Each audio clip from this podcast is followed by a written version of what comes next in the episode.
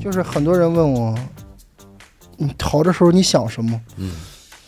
我说我就感觉后边就像洪水，或者后面有猛兽，我没有任何时间和余地往回看他有没有追出来，我只顾着往前，你那个时候是一种恐惧，恐惧、惶恐、着急，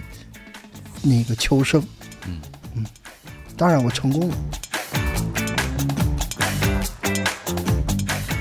下面是我和缅北电诈逃脱者大头的对话。大头以前做儿童玩具生意，因为向欠款的客户讨要十七万货款而被骗至云南。到达云南后，在暴力胁迫下，又以两万五千元的价格被卖到缅北果敢的诈骗园区。之后的他经历了跳楼逃亡、重伤和虐待，最终在缅北医院里死里逃生，回到了中国。大头回国后，他的故事被包括凤凰网在内的很多媒体报道。我很好奇，真实的缅北是什么样的？在他经历了如此磨难之后，他的人生发生了怎样的变化？现在的他又是怎样看待人性和这个世界？如果你喜欢我的节目，还请订阅、点赞和留言，或者通过微信、小红书和我联系。这里是李秋林的播客，下面是我和大头的对话。你被朋友骗到缅北，从电诈公司跳楼逃跑，受重伤，然后呢又被缅北警察虐待，从医院里逃亡回国。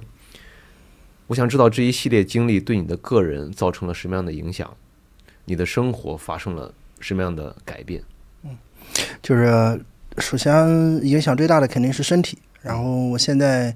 基本上还是不能啊正常的一个走路。昨天在跟孩子在打闹的过程中，其实在闹着玩儿，其实身体就给了我很大的一个反应，就是在差不多三个小时的时间，身上还是蛮蛮疼的。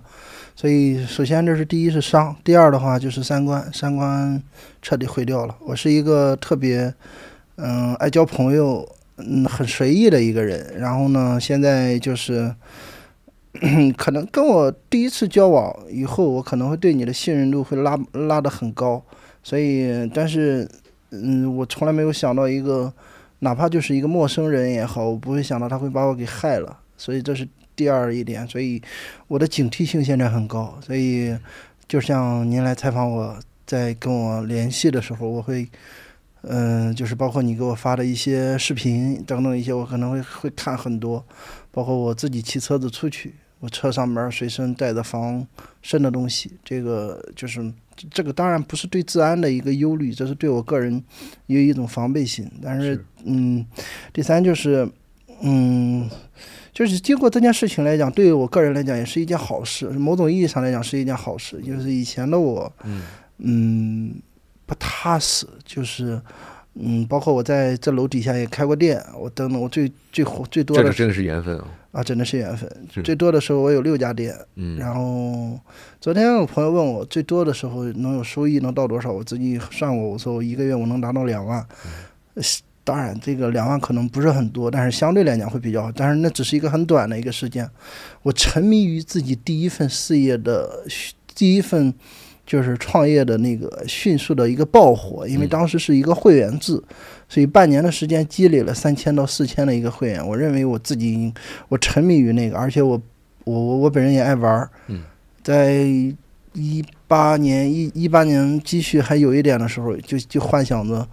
天天的就是西就是西藏、新疆、西沙，嗯，那个新加坡、马来西亚，动不动就要是这种。其实我是一个并不是一个很踏实的一个人，但是经过这件事情以后，我认为我认为去趟南部山区也是挺好的。我需要完成基础生活的一个积累，和就是基础财富的一个积累，所以才会去想慢慢想以后的一些更远的一些事情，所以没必要一步跨得很大。然后再就是对人性的一个认知吧，嗯，缅北，嗯，就是对于我来讲，可能是那是一段噩梦，这是而且是在我身上真真正正发生的一个噩梦，嗯，包括在那里的时间，当然也包括回来面对的一些折难，这是属于对人性上的一个你会对重新的人一性个失望吗？对，很失望，很失望。说实话，就是我我现在，嗯，有的时候会很刻意的闭塞自己。我我我我我我我昨天有跟我爱人说，我说我从今天开始我要断掉我所有的社交，我尽量可能只有两到三个能说得上话的朋友。我说他们叫我我会出去，无论干什么，吃饭也好干什么我都会出去，聊天也行。他们很很关心我，其他的我就会断掉。这段经历有没有改变你对这个社会，甚至说你看这个世界的角度和方法都会发哦我还生好变化？我我对这个社会还是，我对自己会的失望吗？没有，我我挺积极的，我我我不会再像以前，就是，呃，疫情结束的时候，嗯，朋友圈里边广泛传了一句话，就是以后再也以后生意不好，再也不能怪疫情了。就是这三年来讲，很多人做生意都是疫情害了我，嗯疫情怎么怎么样害了我，害了我。诚如所言，我也一样，我也有有过抱怨的时候，但是真正根源的问题，嗯并不是自己，并不是那个，并不是社会。也并不是社会，肯定是自己的问题。嗯，那有你一定的嗯那你这个心态是你刚回来回国，您是我看到您给我发的是一月三十号，二零二三年一月三十号回国的。刚逃出来那个时候心态和你现在的心态一样吗？呃，还好，嗯，变化还是蛮大的。刚逃回来，嗯，就是 就是我实话讲，我在昆明住了一晚上，我那一晚上，我从差不多八点流泪流到十点多。我是一个就是一米八的一个大汉汉子哈，就是，呃，流泪流到十点多，就是，呃，我会为自己的，嗯，这段成功的一个逃亡，而而而感到幸运的流泪。嗯，当当时的那个兴奋点不一样。那他妈今天坐在这儿跟你聊天，嗯生活已经就是坦白讲，生活已经回归到正轨上。嗯，我也在很积极的在生活，我爱我所爱，然后有明天，嗯，有今天的事情可以做，嗯有明天的事情可以期盼，嗯，这样子。那你在过去这半年之后，你再回看自己的这段经历，你是一种一一种什么心态来看这个时光？还是侥幸的，还是侥幸的。实话讲，我不愿意看一些视频，嗯不愿意看那些打、那些被打、嗯那些偷渡的、那些嗯，就是骗人的短信，我会很惶恐，特别是逃亡被抓的。我我如果说今天看这个，我会当天晚上就就会做噩梦，我是被抓又被抓回去了。它是一种应激反应嘛，就是对你看到就会变得紧张。对对，就是六个月以来，嗯，睡眠这个问题，实话讲，并没有得到彻底的解决。实话讲，你现在需要吃安眠药吗？啊、有时候会，嗯，我我我逃的时候几分钟就上车了，几分钟一个多小时到了口岸，嗯，但是心情是不一样的。那一段就是很多人问我，你逃的时候你想什么？嗯，我说我就感觉后边就像洪水，或者后面有猛兽，我没有任何时间和余地往回看他有没有追出来，我只顾着往前你那个时候是一种恐惧，恐惧、惶恐、着急，那个求生。嗯当然，我成功了。嗯，实话讲，没有这个成功，嗯，后边什么都没有。就像他们说，你为什么会信任那个坚硬的人？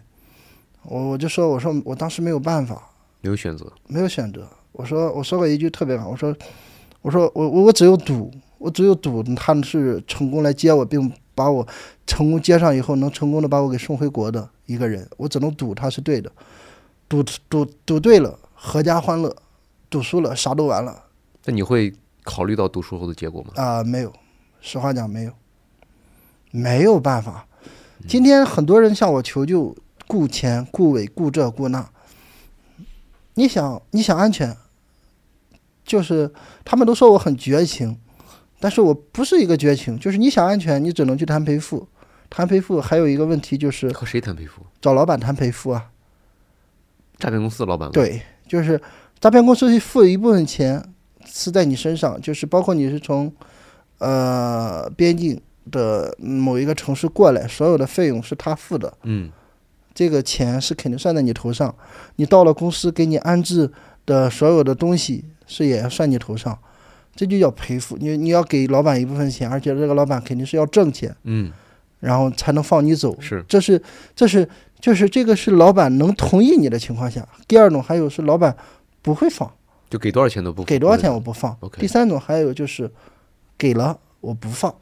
第三种情况在你有啊，多吗？是占你的多什么比例？百分之三十，百分之三十四四，但是今天可能会更高。实话讲，为什么会更高呢？因为没有人去了，它的成本变更高。去的人少。嗯，他原来放呃逃掉一个人，跑掉一个人，放掉一个人，他后边可能会有源源不断的人。今天的国家的反诈力量，民间的反诈力量越来越多。越来越大，包括今天的电影对。我估计只要你去看个电影，嗯，实话讲，我我觉得你最起码你不会对自己会不会把自己放在那么危险的一个地方。是，嗯，我很好奇你怎么看待那些缅北诈骗的组织者？因为很多我们知道是中国人骗中国人，嗯，那些组织者就是我们的同胞。你觉得他们在组织诈骗的时候，他们的良心不受谴责吗？他们不害怕遭报应吗？这些人，就是禽兽，就是就是说禽兽，就是嗯，每次其实我坦白讲，我见到的主管就是在医院里拿着一把长枪顶在我脑门上，干炮干炮，老子打死你！我后来在做自媒体接触的一些老板也好，当然，实话讲，老板把我送医院，这个，嗯，我是无论在哪里，我都会去讲这个话。他也付给我付的医疗费，嗯很多，嗯，很多所谓的黑粉说我不道德， 人家把我救了，说那个我跑了，然后怎么样？但是每个人站在的自己的角度上去考虑这个问题的角度是不一样的。是你怎么看待他把你的医药费给付了？呃，我只能说谢谢，嗯但是我没有，但是但是但是我是有家庭，嗯，我是有良知的一个人，啊，没有什么，可是嗯我也说实话，退一万步讲，我也说我也说不上什么谢谢，因为我是你买过去的人，我在你手里受伤，你有理由给我付医疗费。我有理由选择逃跑、逃生回国，不想干诈骗，我不想从事任何违法的事情。明白。他们，嗯，就是没有人性，就是包括施暴者，他们不会讲你什么人性。施暴者他会不会说，如果我不对对你施暴，那我的主管可能对我施暴？嗯可以这么他们理解，他那种心态是那种，就包括那些恶性循环，是这个我能理解，但是恶的恶性循环，嗯，就是恶人的恶人恶人的这个本性的一个恶性循环。它本身这个圈儿就是一个恶，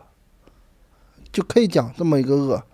我们不会去讨论一个施暴者，他别人还要打他或者是怎么样，他本身就是一个恶的恶性循环。我能理解就是这样子，他是一个没没有，他们是一帮没有任何没有任何人性的一个一个种类。所有的大部分的或者说所有的诈骗公司的老板、组织者，其实都是这样的人吗？你觉得？嗯，基本上，嗯，据我了解是基本上，但是，嗯，有很多人在给他们洗嘛，就是有的说你好好的干，不会怎么样你，这样那样的。但是我认为你没必要把自己放在一个危险的境地上，嗯嗯，在利益面前，你什么都不是。什么都不是。当你的家人得知你被骗到了缅北，逃跑受重伤，然后治疗之后呢，再逃跑，你的父母、你的妻子，他们的心态是什么样的？我爱人是觉得我是可能永远回不来了。嗯，我家里人因为这几年做生意，嗯、因为钱的一些关系，可能略有疏远。嗯，但是实话讲，在我回来，他们也是帮忙，也是出力了，所以，呃，有一些关系，嗯，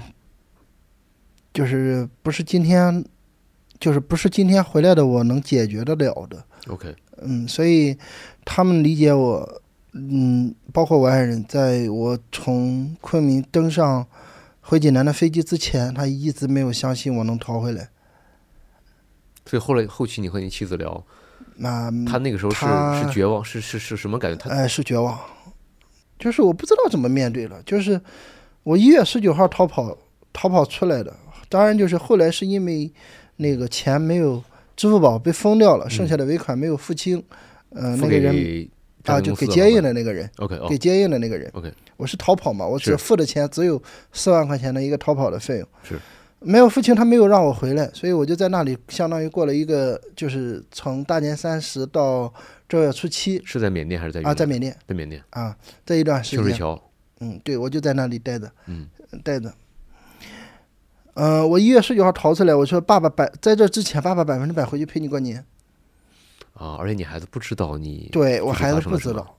所以在嗯大年三十之前，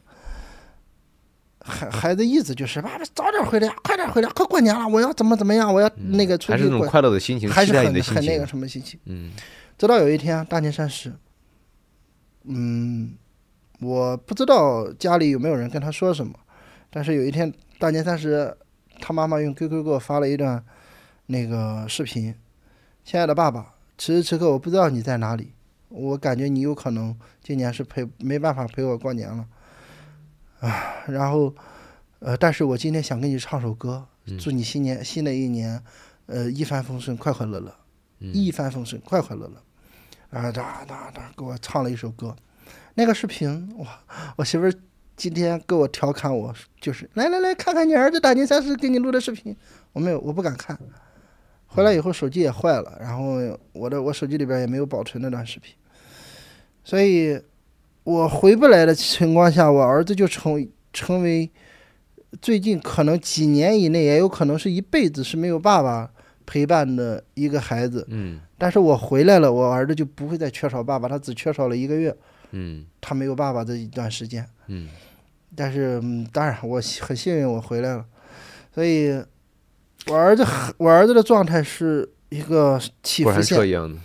嗯我、我回来，我在那个我在家里门口下面，因为我因为我家住六楼，我没有办法上去，我朋友把我给接走了。嗯，当时拄着拐杖，我没有办法上去，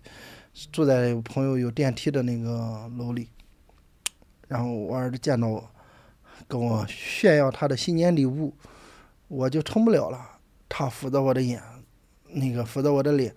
啊，爸爸你终于回来了，嗯爸爸你终于回来了。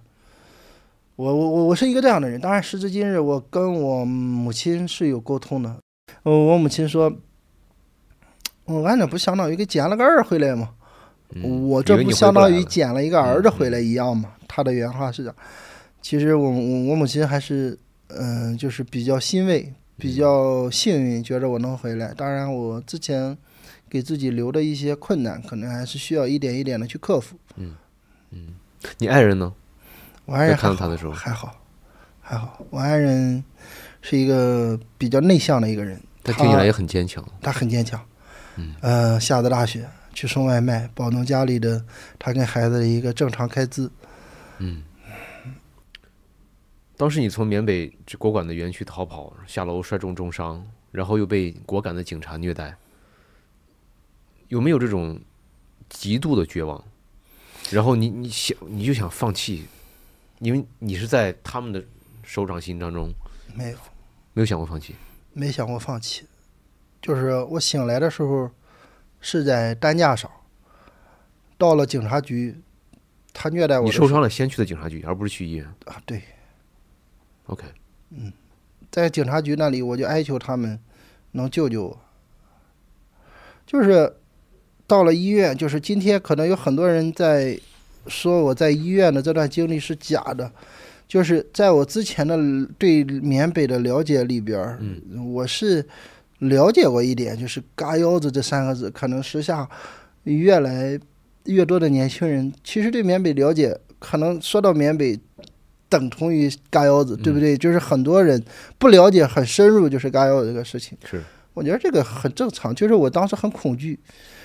然后人们人们就追究于我对爱民医院，就是缅甸的一个爱民医嗯院的那么一个态度，然后包括很多医学工作者说，我认为爱民医院是一个嘎腰子的黑医院，我没有，我并没有那个意思，嗯，我只是想求那个工作人员不要嘎我腰子，我就说了那么一句你以话为。他会吗？呃，我我我能说我以为他会吗？我只能说我在极度恐惧中，求求你，其实内心的想法，求求你救救我，不要嘎我腰子，可以吗？嗯我能给你钱。嗯与内心的原话是这样子，嗯只不过媒体一报道出来，被很多人来误解我是对于医院的一个不尊敬，或者是怎么样。当然，医院也救了但是我，或者是怎么但是样。换句话说，医院医院和这个诈骗公司是什么关系啊？呃，实话讲，爱民医院是一个，嗯，是一个白应昌，缅北四大家族的其中一个，他的董事长叫白应昌，嗯，他们建的。听很多人的叙述里面，医院是他们这些人可以带着枪直接进医院的，对啊，以我的我甚至都可以去施暴的，去我威胁我的。我看守就是在在屋里带着枪，在那看着我。 OK，那你在医院里躺着，在缅甸的警察局遭受虐待的时候，你有期待国家去帮你吗？你的家人有尝试过，举个例子，通过大使馆啊，通过呃中国的警察体系去营救你，有想过这方面吗？有想过，但是得先活下来啊！我得嗯先给国家能联系上啊，我得先给家里能因为联你系的上手。机被没收了，联系不对上。我当时在那个状态下，我怎么可能能去想那些东西？在那个时候，你爱人知道你已经被嗯知道嗯骗了吗？您知道了。他尝试报警了吗？报警了。我们的警方在第一时间就采取行动了，然后跟云南那边啊、呃也有沟通，跟就是需要什么材料也都做了，然后但是这个涉及内政外交一个东西，然后不是那么快，然后嗯，但是在我醒来以后，呃，跟镇康县就是跟呃吴影山那个徐波警官跟嗯镇康县的、呃刑侦的那个警官，就是他们两个人说的，就是呃呃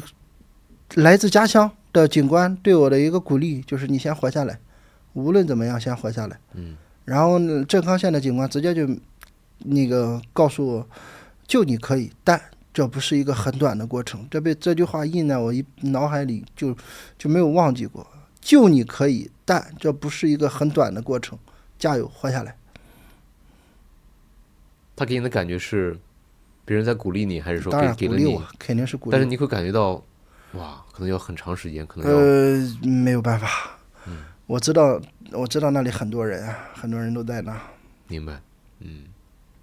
很多人像你一样是确实是被骗到了缅北，嗯，那么也有很多人其实是明知道他去到缅北其实就是干诈骗的，那否则呢哪能来钱那么快呢？嗯，大家都不是傻子，都会啊一个月月薪八万怎么来的？他肯定会嗯问。嗯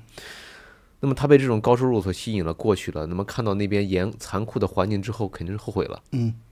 害怕了，知道这钱不好赚，呃，这钱不好赚，嗯，跑回来之后声称自己是被诈骗过去的，你怎么看待这些人呢？还是那句话，我相信每个人都是好的。嗯我我我相信每一个生命都是值得被敬畏的。嗯，所以就像很多人说，只要是在那里去干诈骗的都不值得救，都不值得被敬畏，怎么怎么样？但是他毕竟是个生命，他毕竟是一个家庭的一个一员，他也毕竟是我们的同胞兄弟。嗯、这句话一点儿都不是什么大话或者是怎么样，因为这是一个生命，他也许。也许也许可能做了错事，但是知错能改，善莫大焉嘛，这个意思。 OK，你逃回逃回国之后，你在一次采访中你说你也接过诈骗电话，然后你捞起了电话说我对在某某园区干过。对，你现在在经历过去到那个诈骗窝子之后再回来，你现在看待这种可能在你眼里很低级的这种诈骗手段，你现在对这些这些类别的电信诈骗是一种什么什么感受呢？我我我我我我挺心酸的，好，挺心酸的。对我挺难过的。其实，嗯你是为他们感到心酸吗？嗯，对我其实其实挺难过的。我我那那个嗯，就是那个电话接完了以后，我差不多四十分钟以后，我就一个人坐在那儿聊，想了半天。那个电话，我要是按照我当时的那么说，嗯的结果，就是他跟我断了这个联系，他有可能会挨打。我其实挺想直白一点说，你在哪？需不需要我帮你报警？嗯，也也也许他给我打电话的时候，别人正在逼着他给我打电话。我我当然我只能说的这个东西是个也许。嗯，我其实挺心酸的，就是每一个，嗯，诈骗电话，也也也许这个电话结束以后，他可能会陷入一顿挨打，就是也许就是这，我挺挺心酸的。而且那些打电话的那些人，可能身陷境外， 就就是其实他挺想回来，但是回不但没了。有办法。有的人是能而不回，有的人是想而不能，有的人是能回来他不回来，就是那种就是说恶人。有的人是想而不能，他是想，他永远回不来以你对这群人的了解和认知，大概这个比例是什么样的？啊。当然，想而不能的人是占绝大部分啊。嗯那些老板、啊那些主管，那肯定是占少部分。他们就属于像在诈骗行业食物链的顶端，他们是攫取大部分利益啊的，人，当然，嗯当他然们自己其实很享受，某种意义上来说，肯定享受。缅北的盒饭五十一份儿，人人民民币币。 他们，我就见过他们，就是我就说一份盒饭都五十，我见过他们主管在那个屋里边吃饭，点过四个菜，而且都是那种像国内那种毛血旺的那种嗯大做的很菜、精致的那种菜。啊，当然不精致，很很难吃。哦 ，OK OK，嗯，问一个可能相对大的问题，就为什么面对中国人的诈骗案件如此猖獗？你觉得是我们国人整体的这种防骗意识差吗？就明明其实我们身边有很多案例，可能亲戚中间随便找一个，可能都会接触过这种电话，或者甚至就被自己被骗过钱。为什么这种事儿层出不穷？有有有一有一个词儿叫幸存者偏差，叫就是我自己认为就是，呃，就像就像很多人，就是我现在在做的这个所谓的工作吧，就是嗯我在抖音上很多人私信就是说，哥我要去看看，不行我再回来，哥万一我能挣钱呢？那挨打的百分之百不是我，哎，三个五个的能进得了我的身吗？这这这这，我因为我的主要的一个工作是在抖音上进行一个劝返，嗯那么钱的一个问题上，我认为就是，嗯、前期的小便宜，三块五块，三百五百，肯定是现在没有没有空手套白狼的骗术了。就是我据我了解，很少有空手套白狼的骗术就了。换句话说，他的诈骗形式可能是上来就给你钱，给你对利润对对而会不是说上来会就想着从你身上攫取东西啊，对，就是会会会会，特别是一些恋爱，啊就是我们等会儿会聊到这个杀猪盘盘的问对题嗯对，特别是会会有一些恋爱的这种，就是他会觉得，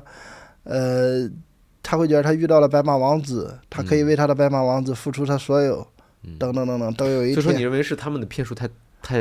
伪装的太他好了？啊没有他他们是我我认为他们是对人性的那个研究研究太深奥了。我我曾经看过那本儿那本儿材料，我觉得就是那个谈恋爱的怎么谈恋爱的这个能能琢磨的如此透彻。他们是会把逻辑讲给你听，还是说就是你按照我这个话说就完事儿了对你按照我这个话说就可以了。 ？OK，嗯，下一个问题就是你怎么被骗过去的？怎么过去到果敢这个地方的？这个从二月份在做直播，我就一直在强调就是偷渡，呃，偷渡。但是，呃，实话实讲，就是很多人在呃说这个偷渡的这个问题上的时候，嗯就说是自愿和不自愿的一个问题。但是是我之前比这要胖很多。嗯、等我就是我去找这个我现实中认识的这个人，然后，呃，等我反应过来这件事情是有问题的时候，是你在昆明的时候已经意识到了吗？还没有，在是在西双版纳的山里边。才我意识太到？累了，我原来二百四十斤，本来就是一个很嗜睡的一个体质。嗯，我说我五点半起来赶飞机，七点多从济南遥墙起飞的，然后那个到那十一点，晚上八七八点钟到的西双版纳，然后西双版纳呃吃完饭九点多开始坐车，上了车就是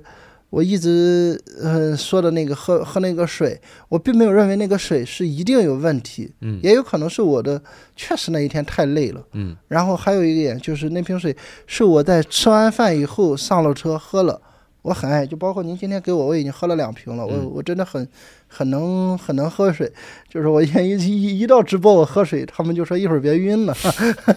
然后那个我我其实就是想说，那个我只是在车里睡着了而已，睡着了而已，可能是说那个嗯。在媒体上或者是怎么样剪辑出来的那个效果，嗯给人就说是死教就晕倒，我并没有我并没有这个本意嗯或者是怎么样。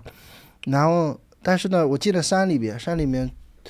嗯，我不能说。咱不，咱我我我不是说这个西双版纳的治安一定有问题，这个嗯不能说我受伤了就说我有问题。这个整体我们国内的所有的哪一个城市的治安都是很 OK 的，那么，但是我是进了山里边儿，相当于我是自己把自己放在了一个危险的地方。嗯，山里边儿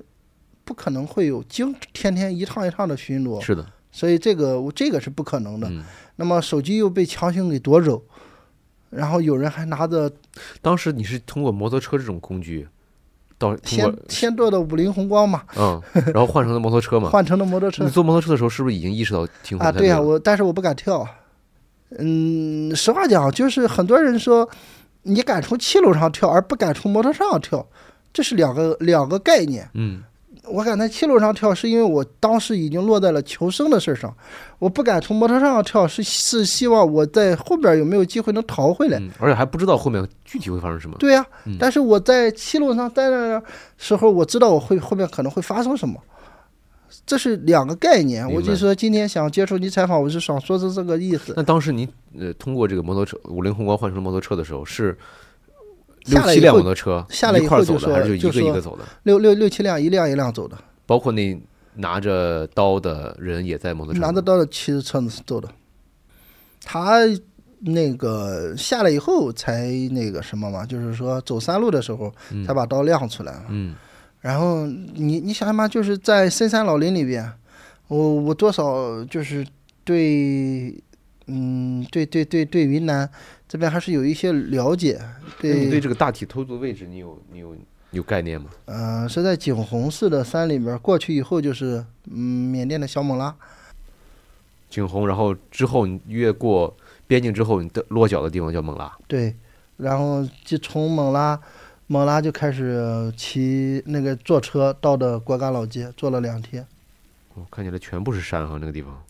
就是就是，你看，就是在这种山里边儿，嗯，特别是在没有任何建筑物或者是没有任何东西那种山里边儿，是，你呃我你你说让我自己去跑回去，我连方向感都没有，我都不知道东南西北。你上摩托车的时候，已经手机什么通讯设备都没有了。没有，不是那个上摩托车还有，但是我一看，我是在就是像您今天看那种卫星地图一样，但你有信号吗？这种山里呃，有信号，上摩托车的时候还有信号。 ？OK，我全部是山啊，那这个边境的这地边方全是山。我回来的时候坐那个呃，从格玛县派出所送到昆明的那个那个车上的时候，嗯说了那个司机，我我跟他说，我说你们这你们这到处都是山。他说我们这哪叫到处都是山，我们这全是山。确实。嗯。然后之后就到了果敢， 对，到了果敢到了果敢的时候第一感受是什么？乱，就是嗯、呃抖音视频里边的当兵的戴着墨镜，架着 AK，坐着皮卡，那都是在眼前出现了。嗯，觉着那不是地狱了，那是十八层地狱了，去了去但你了。到了缅甸之后，你知道你是去了电诈吗？呃，那时候还不知道，还不知道，你还不知道到底呃要这在、当然就是那个时候，基本上就知道是干违法的东西了，但我不知道肯定是出怎事儿么了样，因为我不我不了解是什么样的东西叫电诈，当时那个东西嘛，他们会告诉你去干嘛吗？因为到了果敢那时候说的呀。他已经要告诉你了，对呀、到果敢的时候他会告诉我。但之前在打没有，那是司机，司机就跟我们讲啊，我们缅甸有多么好，想玩枪三千块钱一把，怎么怎么样，去去讲那些那些所谓的那些语言嘛，就是那种。嗯那在之前的孟拉这个地方的时候，没有，有我有们就在那儿从早上六点就开始开车就动身了，然后到了一个到了一个叫南镇，南但镇但那个时候候还没有这种逃亡的意识，啊没有，那时候我我哪还敢逃啊？那时候我那时哪候什么我感觉哪我哪感觉能逃啊？我就想这玩意儿怎么弄啊？就不停的在搜幺二三六八那个外交部，然后呢就短看信看能不能求助，或者是那个时候怎么样你手里有手机，啊那时候有手机已经给你老婆说了，啊，当当然那时候已经有手机了。给他们说了，你现在已经在这个地方，可啊能，要那去个时哪候里我？还没有说，是那时候我觉得我老对不起他，我不敢跟他讲。然后那个时候还没有讲，那实在是到了果敢老街，实在是不行了，然后跟他讲了。到了这个完全一个新的国家孟拉这个地方，你没有觉得哇，这个事儿变得很很严重了吗？很严重啊！我只能说求助国家部门，我第一时间给武警三派出所打电话。哦，我问徐波警官来了一句说：“你只要在国境线以内，我想怎么想办法我都能把你给弄回来。你现在都出去就了，那个我时候这你已经向派出所啊，报当案了，然当然，外交部我也打了。就在孟拉的时候。对，在孟拉时候，在整个的从孟拉到果敢老街这个路上，我一直在不停的嗯发司机信不息管你吗？司机说哦，司机不小管，伙，司机不管。司机就是我又干个拉人的活。当然我当然我要如果说在那个时候我要是能逃走，我我我我我我不至于今天有伤。但是逃亡这个东西得到那个的份儿思维，你不会在那个时候能够敢想。你当时一块儿去的那六个另外六个人呢？他们是什么他样的？们各怀鬼胎，就哦西每个人不一样，下来以后就就就就分散了。还有从别的地方我们一块儿坐车，还有等等等等，而不一样的是一样的人还是不一批人？啊，不是一批人，他们的心情，他们是焦虑，那、还是有兴奋有有的是，就是说，就是说，有的是在国内犯事儿了，然哦，后过去堵我的，我呃试着跟一个小伙子聊，他是这样子，然后还有一些人是，嗯，其实我挺，嗯，挺挺想念那个小伙子的，就是那个小伙子两，就是他是。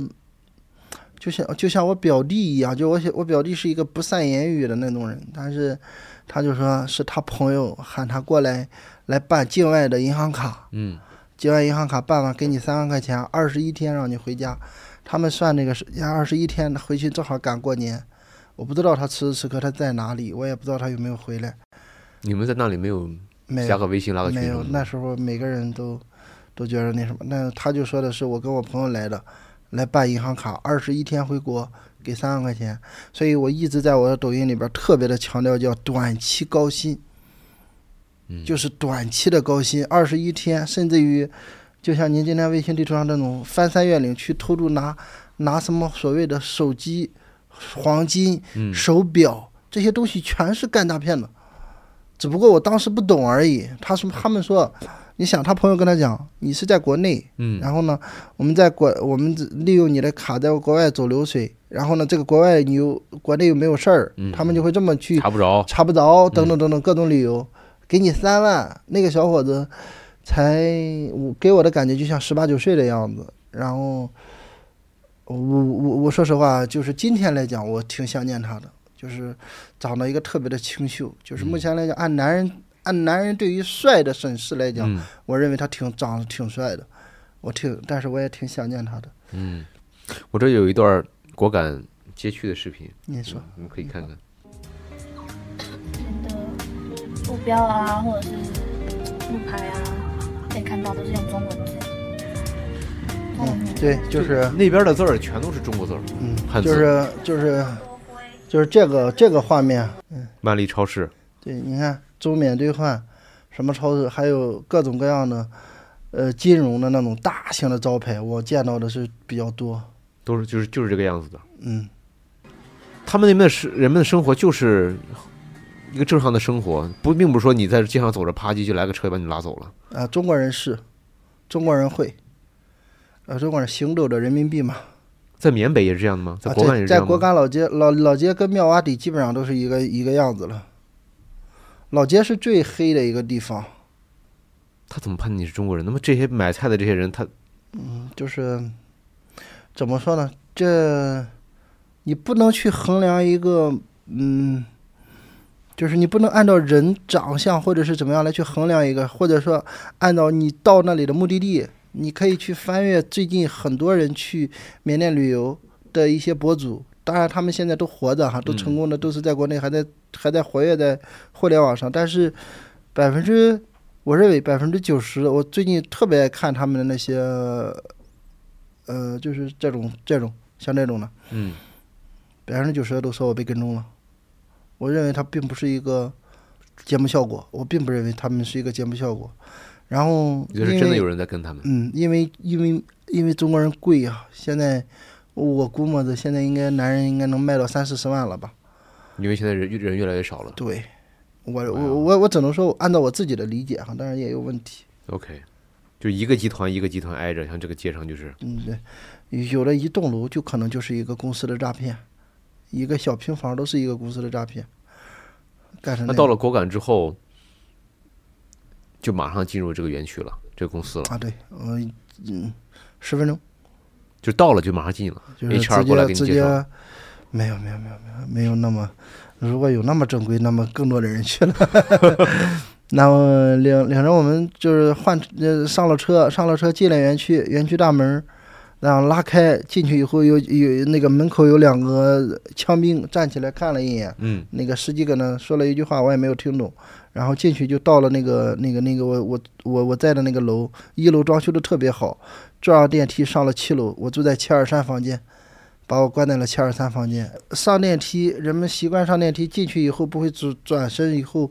转就是转过来对着门嘛。门那个电梯门对着的那个地方，安全通道里有一个人全身缠满的绷带，还在那；另外一个人拿着橡胶棍在那挨打打他，然后身胸口上的白色绷带都是红色的血迹了。嗯，然后他已经发不出声来了。当时我就觉得我已经到的不是十八层地狱的问题了，然后就这样送到了七二三房间，等着吧，在这个进房间之前，他有给你没有做任何何介没有绍说吗，任何问题。他说，嗯、我安排人去给你买床单，这是仅有的交流。仅有的一句话。然后呢，他们就走了还是怎么样？我具体的我就再也没有见过他们，就剩下的就是，嗯、两个主管，嗯，就是哦，一他个们送你广过来的人不是，呃，不是在这个公司的员工啊，对不起，我不知道哦。这个人，我不知道，因为我后来就再也没有见到他。 OK，嗯然后就见到了所谓的老板嘛，就是我认为的是所谓的老板，但是我后来我自己现在理解应该是一个主管级别的人。嗯，然大概后率呢老板可能不在现场。啊，对，然后他跟我去讲这是一个骗局，但是这里没有人到，你要是愿意干那个主管告诉你这些，啊，对，然后你愿愿意干，每十天发五百块钱，八个月发一次提成，相当于一个月一千五百块钱，管吃管住，一个月一千五，半个月还是八个个月发一次八个提月成发一次提成？对，就是这一个盘是一个八个月的盘，就是基本上都是八到十个月的盘， OK，然后八个月以后你才能走，然后呢不想干的话，现在掏二十万回家他就非常坦白的，啊，甚至说很坦率的告诉直接就你，告诉你，你当着我的们就面是干这个的。啊，当着我的面儿给国内的幺幺零打电话，你看他们怎么说他对你说这个，啊？对，原话就这么说，很嚣张。但是我估计他现在应该是回不来了，他也回不来了，啊，这个他主管百也分之百回不来了回不来了，要而因为我，嗯，因为我回来了， 我我觉得他如果说回来，肯定那个啥，嗯，不是，他应该，他应该是属于那种浪迹天涯的人了，他永远回不来了。坦诚的交流之后，你当时什么感觉？我一句话没有说，啊他们就说让我，呃，休息吧。然后呢，下午又呃那个，过了一会儿又领着去参观公司，然后见到了所谓的体罚区，见到了。专门有一个区域叫体罚区，啊，对，所谓的一个体罚区，见到了二楼的所有的同事们，然后又回到了七二三房间，又在那儿跟那个时候就能打电话嘛，然后跟所有的能联系的执法部门，国内的，然后外交他部知道你可能会做这些吗？知道，但他让你做，某种意义呃上默认。嗯没有，当天晚上就把我手机给收收到了。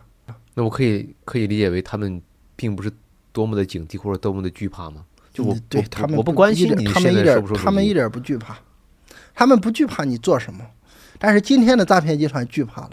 哦，当时的那个诈骗集团就是，呃你在就给我国内打电话打在吧，我过过去的那个阶段的之前，嗯嗯，诈骗集团没有一个害怕国内的舆论的，但是今天的舆论已经大到了无穷大的地步，他们害怕了。我头一段时间有很多黑子黑我，我就觉得说，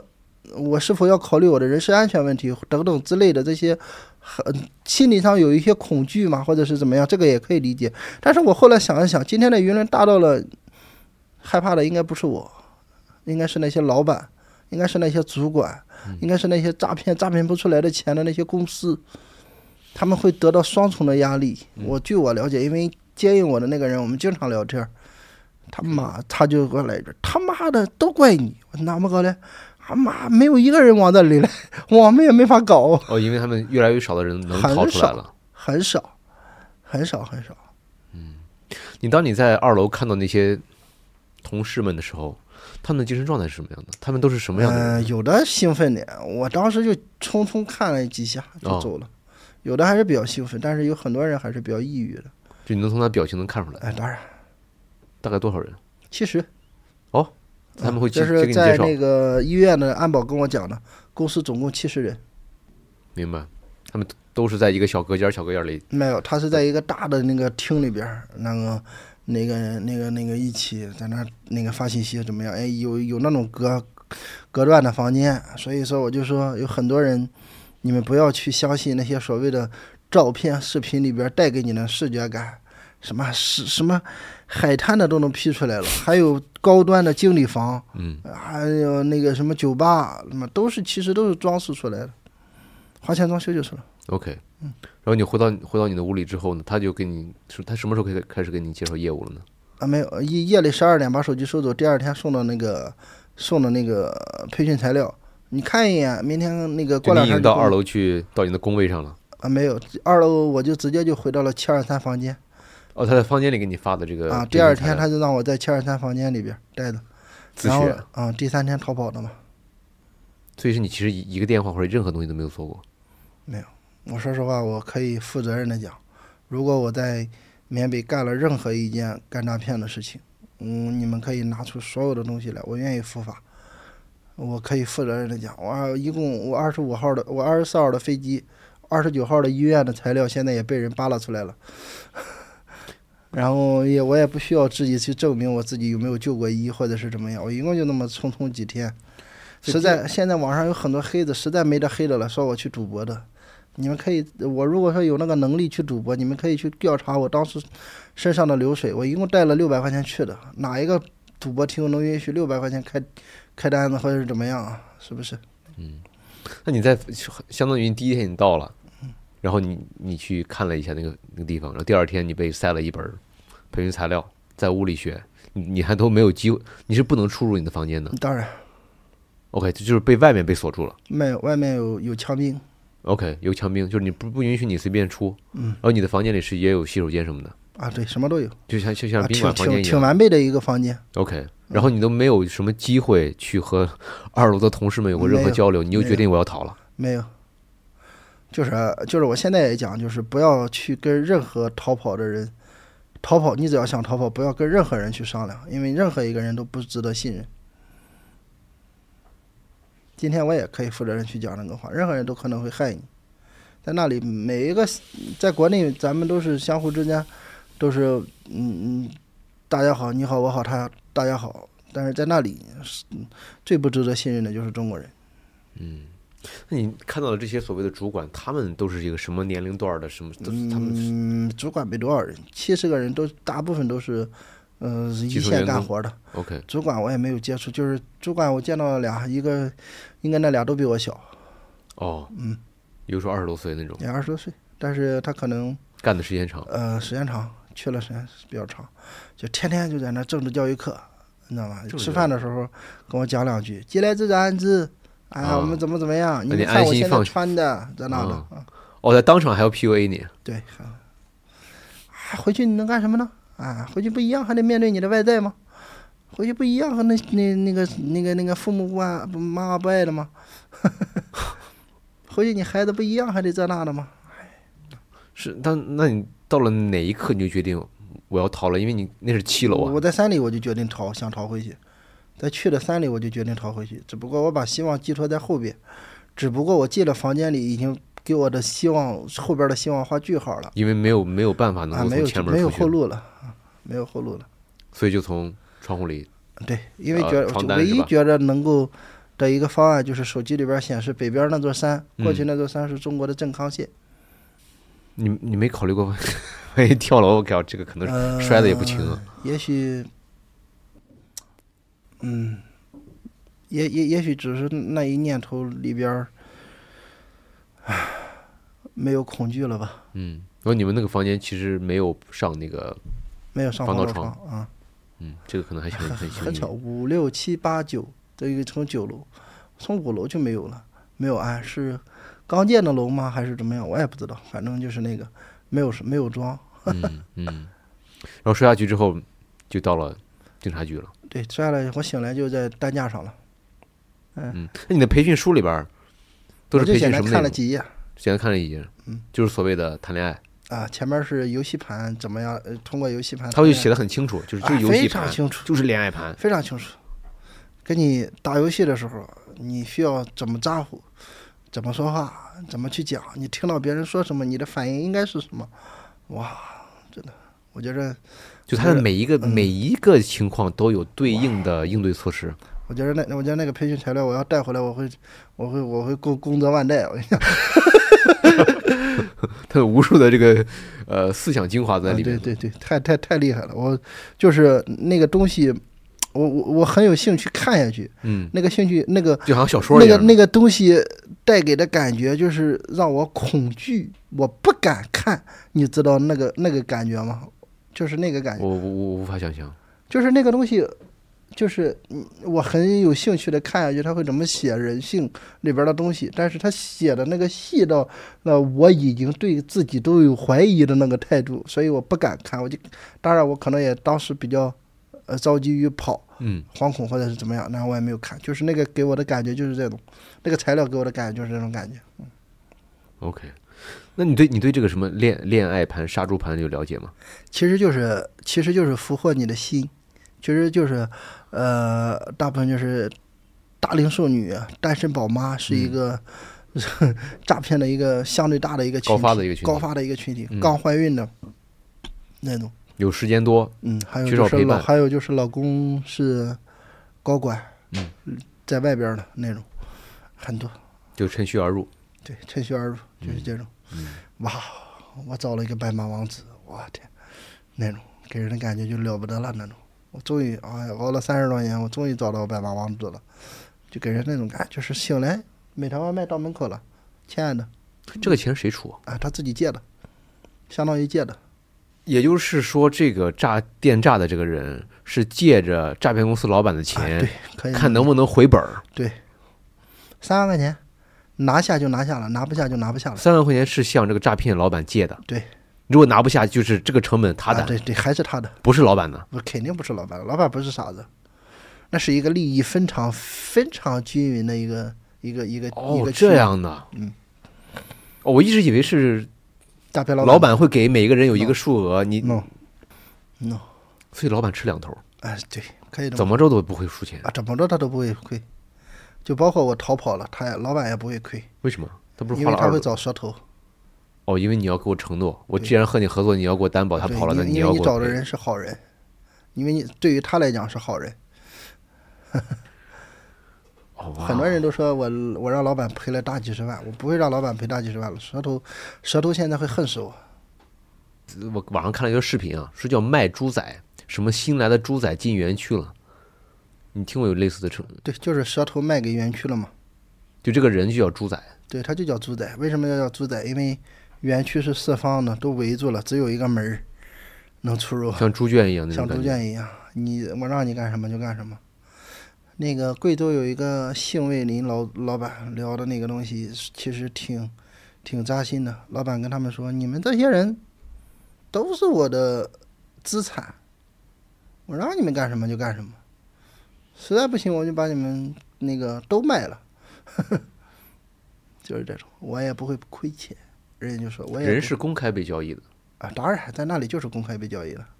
当然，现在嗯佤邦啊、老街呀、那个官方里边儿禁止人口怎么怎么怎么样，嗯，哎，那都是我我给你看个东西啊，啊，你我说给你看个东西，我我找到了果敢的新闻联播。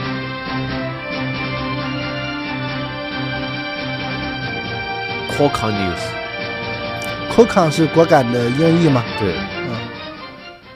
嗯，很像样做的。 各位观众，大家好，大家好，今天是二月二十一号。他们那边人就这么说话吗啊对呃各位观众大家好国感新闻。就是他们说我今天呢决定模仿果敢人人很像，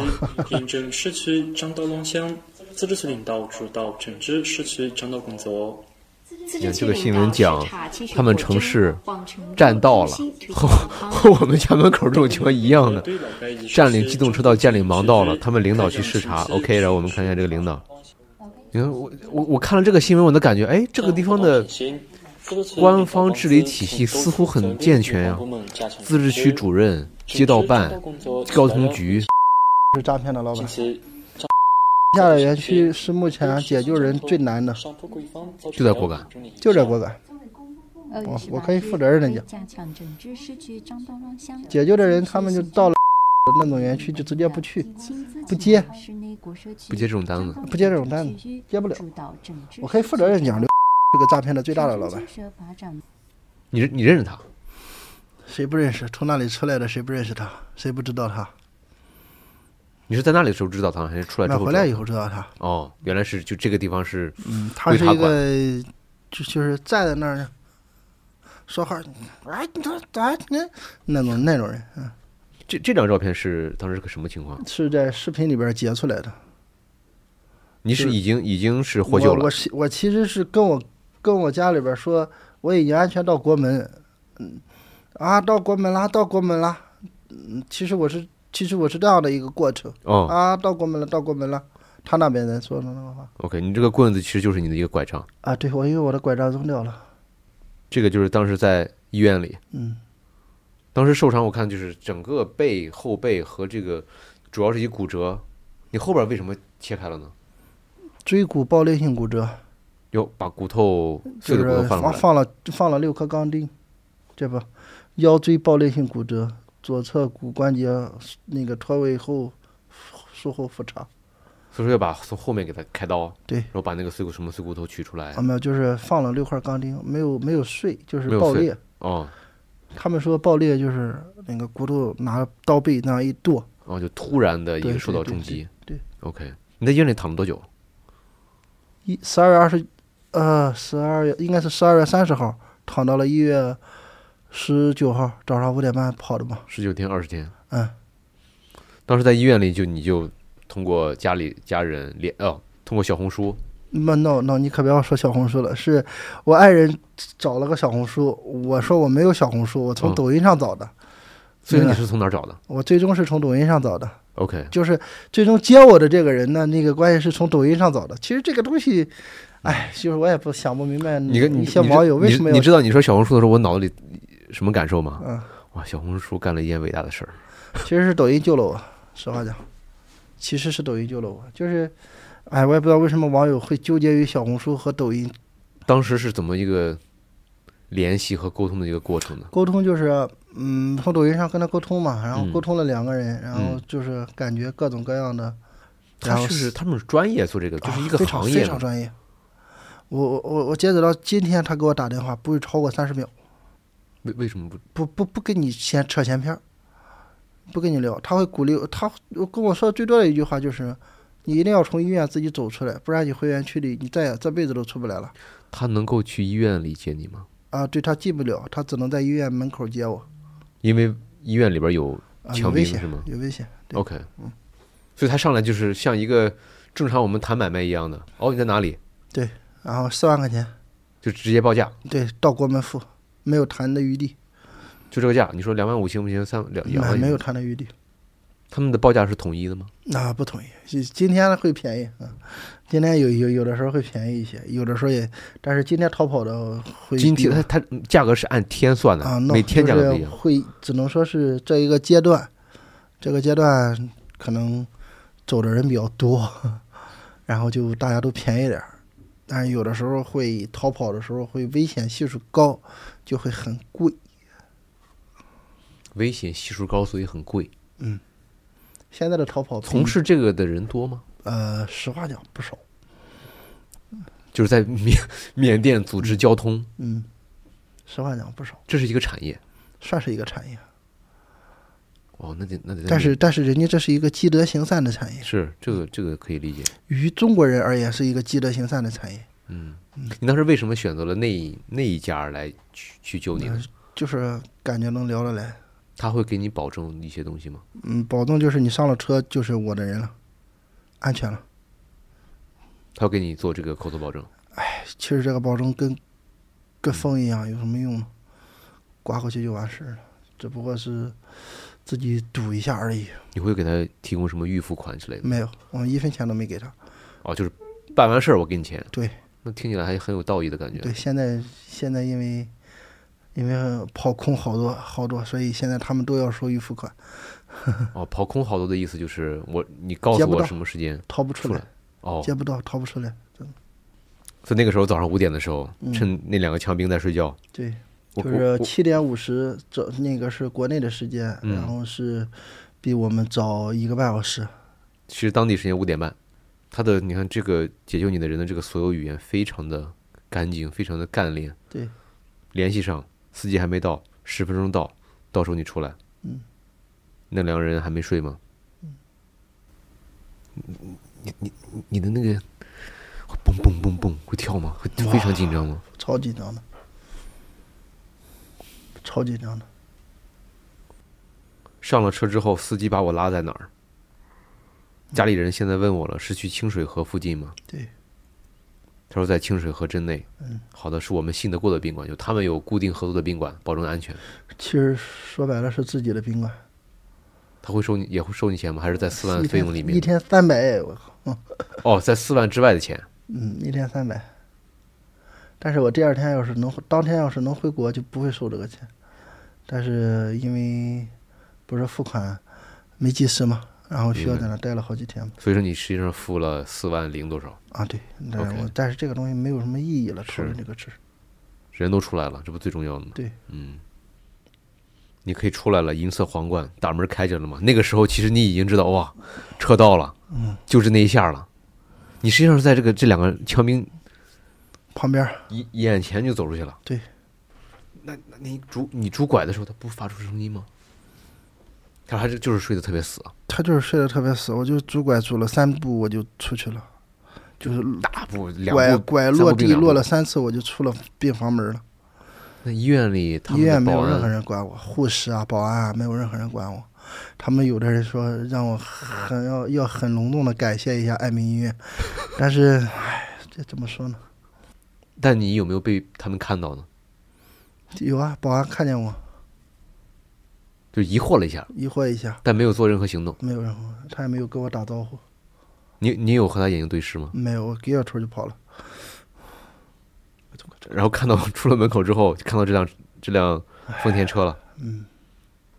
就马上上车了。对，真的就一个一个人吗？对，一个人。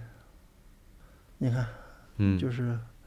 你别睡，我求你大哥，我得拄着拐杖。其实这个中间都没有那个时间标了，上车了，怎么是个缅甸人？还没说是谁来接你。就是他的司机， OK，有什么车牌号什么都是假的，就是他们其实也很谨慎。我当时说他开的好慢，其实他开的超快，只不过我认为好慢。因为那是 感觉时间特别漫长嘛，因为在逃我逃我觉亡得他的时开候的，好慢，但是我认为他开的超快。但是后来想，就是他开的是真的超快。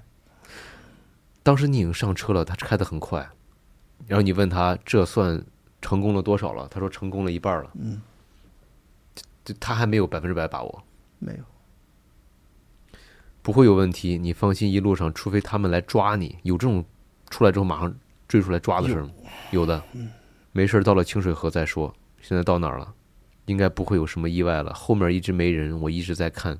因为你害怕后面有人来追你。要真的势力足够强大，一个电话打到关卡那里，你就走不了了。公司实力就强大，就是他公司里出来的人，就是出不就就就他公司压根儿就你出不跑来跑都跑不了，就你跑人已跑都经出跑来不了，但你跑到国那种的就叫大公司，所以说，所谓的大公司通天，就通的这种天，就当地的武装力量的什么都给你能通掉。现在连监控都能通得了。现在逃跑的他们是那个他们住住那个后备箱，后面就是不露脸儿，全部对露不了脸躲起来。露不了脸，就在后备箱待着。不过最后会有一个关卡的，那是一个什么什么关卡？他说的，怎么说呢？就是就是一个那个手压的那种，哦哦哦， 就是一个栏杆儿，嗯然后拉着，然后车啊过去嗯。但是有枪兵他会查吗？插了，但是、嗯、塞了一有这么厚吧，塞了点钱，司机给他。好，那哪完了哪娘 讲了几句话，你你你当时看到那个枪兵的时候，关卡的时候，你什么感觉哎，？害怕，确实怕的。害怕给你包逮括住这吗？个时候也是害怕的。不会的，最后有一个关卡，好的关卡，我休下什么不需要。到了最后一个关卡，你差不多就要到清水河了。其实他们和那个关卡早就其太实明说白白了了，他就是现在就是说的现在来讲，其实我知道的就是现在他们说这种话就是推卸责任而已，就是万一会有什么意外，就是推把这个事儿推卸到那边儿就完了。话我已经给你讲清楚了，啊、这不是我的事儿。我这时候已经到酒店了，上午九点，宾馆里有负责人就到了他们的宾馆，嗯，看起来像一个农家一样的那种感觉。其实就是一个南门山区那种农家乐，哦就，那那种概念，他们称之为宾馆。对然后他要他给我要身份证，嗯，我们中国人在那边要身份证登记吗？没有他是要报关，我哦当时跟他说了，我身份证拿不到了。 ，OK，山东阎王，当时我这是我这是已经记了我所有的东西，开出来的第一个玩笑。你现在对这个人什么什么什么感我我感受我？他的我的手机里边叫在缅恩人，嗯，我是一个特别感恩的人。你和他聊天，他救过像你这样就救过多少人？这个大我哥通过我这里呃有有几个了，有几个了，有几个了？七八个了吧？他一共救过七八个人，这个人不，他现在他现在有七八八百多。我大年初二的时候，我们俩在一块儿吃饭，他给我看了个本儿，现在估计都得过千了，我感觉得过千了。他帮助过千的人回了国。对，当然是收费啊。当然，当然，但如果咱按军费四万的话，一千人就是四千万啊、啊，那嗯不会那么多，哦赔付了之后就一万多块钱，四万块钱他到手也就，我自己感觉可能一万多，这所有的这一条就是线你他说的都得赔付是费赔给赔什么意思？赔付完了以后，有人把他就是他要去把人家安全的送回国嘛，再嗯接过去送回国嘛，会收他一万多块钱的样子，你嗯，怎么他不是收你四万吗？怎么一万多呢？那是赔付呀、这是逃跑啊，赔付完了就没有哦风险明白了嘛了，就这个哦，意赔思。付因为已经给二十几万或者多少钱，已经给了那个对呀对诈呀对呀啊诈骗老板，就所以是不会你直接有走什出去么就行了。太大的风险的问题，他只要接走就可以了。哦，明白了。嗯嗯，逃跑就接我这一个人，赔付有时候一车接好几个，明白了。就这个意哇，思，这是一个感觉完整的产业链。那很完整。但是他们很危险。头两天他的一个什么哥哥在果敢老街当街被打死了，这么这么 real 吗？这么这这真的很真实。他抑郁了好长时间，他跟我讲，在在一个月以前，就是他跟我讲，子弹从他这个地方穿过去，就子弹就从这地方穿过去。就是就是他他去接人，然后外边响枪弹了，子弹就啪从那穿过去，他赶紧上了车就跑了当时你跨进国门那一刻有有特别的激动吗？啊，超激动的。就是我我经常在讲，就是在那个国门那个小门那坐在那儿，一个放歌的那个地方，看着那五星红旗。我在国内，你看咱们嗯哪里都有飘扬的旗帜哈，你从来没有觉得它如此的闪耀。但是我我就在那待着，我整了差不多得有将近半个多小时的样子，因为一块儿回来就是那一天那个回国自首回国十四个人嘛，有我是第一个，我需要等那十三个人做完手续嘛。哇，我从来从来没有觉得它如此的耀眼，安全感爆这你的棚。真心话还是为了宣传？啊，当。然，当然，当然，绝对是真心话。嗯我没必要讲炫耀什么，我炫耀什么？因为我作为一个中国人，在自己国家，这个咱们的治安问题就不需要太干什么。所你以那一今天刻打我一巴掌，我躺这儿，一会儿幺幺零来了就得把你带走了，对不对？ 是，但是你在那儿，我天呐，别说打你一巴掌，枪顶在你脑门上，你都没有什么办法。我我回又回回归到那句话上，我是在当地的治安、当地的警察局里边接受的唯一一次的虐待呀、啊诈骗公司没虐待你，警察诈虐待骗你公司都没有虐待我，唯一一次虐待是当地的警察局虐待为什我。么会警察会虐待你呢？这个这个逻辑是什么？这原因因是为什么？因为那个，因为那个，你第一你是黑户，第二当时他觉得我那个腿是错位而并没有断掉，他就疯狂的咬我那条腿，就要想让我那条腿给断了。就是就是就是您刚才第一个问题问我，就是我对人性，就是他人性之恶就恶到那个地方，他并没有说 OK，我是不是现在要叫医生来？按照正常国内的理解来讲，应该我先要叫医生来，对不对？但是我我我最初的一个脑子进到脑子里的想法是你已经受重伤了，嗯，你的可能你身上也都是血血呼啦的那种感觉。对呀、，啊，对呀、啊，但竟是然先拉到的是警察局，人家可能是标准流程见到吗。的太多了，因为当时是宵禁，为什么要先拉到？哦，是晚上是吗？对他们需要等手续还是等什么东西？我也反正在那待了好长时间，我截止到现在稍微发点烧，我这个错位的地方还疼，我不得不去怀疑那件虐待对于这个事情的后果是直接的。我的一个错乱或者一个矛盾就来自来自于那个点。我们刚才看那个果敢新闻，从新闻上看似乎很有正事儿啊，他们的领导没有什么正啊各种局，但到了警察局是如此的随意。嗯，真正的真正的缅甸果敢的那些老百姓生活的水深火热。从缅甸回来之后，直奔昆明，嗯，然后就回到济南了。对我我我在我在我在耿马待了一夜，第二天回来的。你你对妙瓦底有了解吗？啊，缅度，嗯，号称说是人生中年难，你是可以把出不把来。从就是目前来讲，嗯，我我只帮帮了一个妙瓦地回来的，嗯，就是也是陪父出来的，但是我是我介绍的这个人去接的他，嗯，但是很难。 妙瓦底是什么样的？呃，据我了解是，嗯，全世界的，嗯，诈骗的一个最终的一个地方，人体器官、人口贩卖等等等等这些东西是也是那里的，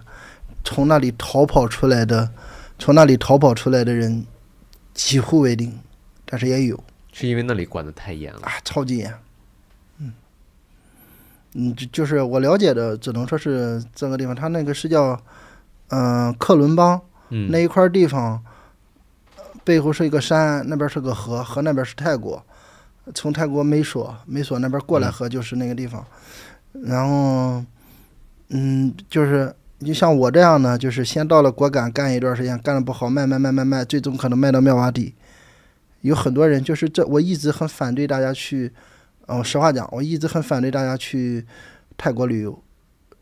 包括东南亚旅游，我很反对这一点呢，就是在泰国旅游，一旦出了事儿，就是大事儿。我在果敢老街，我可能通过各种各样的方式，包括谈赔付也好，逃犯等等，还有可能能回得来。嗯，在妙瓦底，嗯，基本上都是天价，赔付所都是所五谓的六天十价是什么？五六十万起那种。只不过最近舆论大了，他们也放人，也赔付个二三十万也有，很少。嗯那妙瓦底就相当于刚才那个那个电视上播放的的果敢老街的园区一样，管得严，出不来。可以这么理解吗？就当地妙瓦底的实控人，嗯，他的对这个地区的管控能力强嗯是更强、更严格。就是那种，我这个实话讲，我不是从妙瓦底出来的，所以我对那里的了解的不如说果敢老街要深一些。就直接上来了，就是到了到了妙瓦底就是对，人地家狱就说地狱人人生阶终段点了站，说那个去了妙瓦底，黄土埋了脖。我们到果敢可能还没得这，就是打个比方嗯你，你认识在妙瓦底这个长时间待的人吗？啊、有一个，嗯、有一个，确实是有一个，他出来了吗？没有，大家也可以和外界交流，就是肉身出不来。出不来，怎么样都出不来。他在那个地方没法谈，主要是人不接受任何谈判我给钱都不行，啊，人是说我不，我要的不是钱，我说不是钱要的是什么？就是相当于果敢老街的卧虎山庄。我曾经看过一个视频，有一个小姑娘在那个卧虎山庄的那个楼上，呆呆地望着天空，哦，好绝望的。卧虎山庄是什么？就是果敢老街的一个比较知名的一个园区，叫卧虎山庄，叫就是果敢。就是这个哎对，在果敢老街，就是这个园区，嗯就是什么样谈都谈不了。就接应我的人，我说有个卧虎山庄的，他就回一直滚。是不是不是那个是那个人吗嗯，不知道这个我具体的我没有了解过，我不知道。嗯？OK，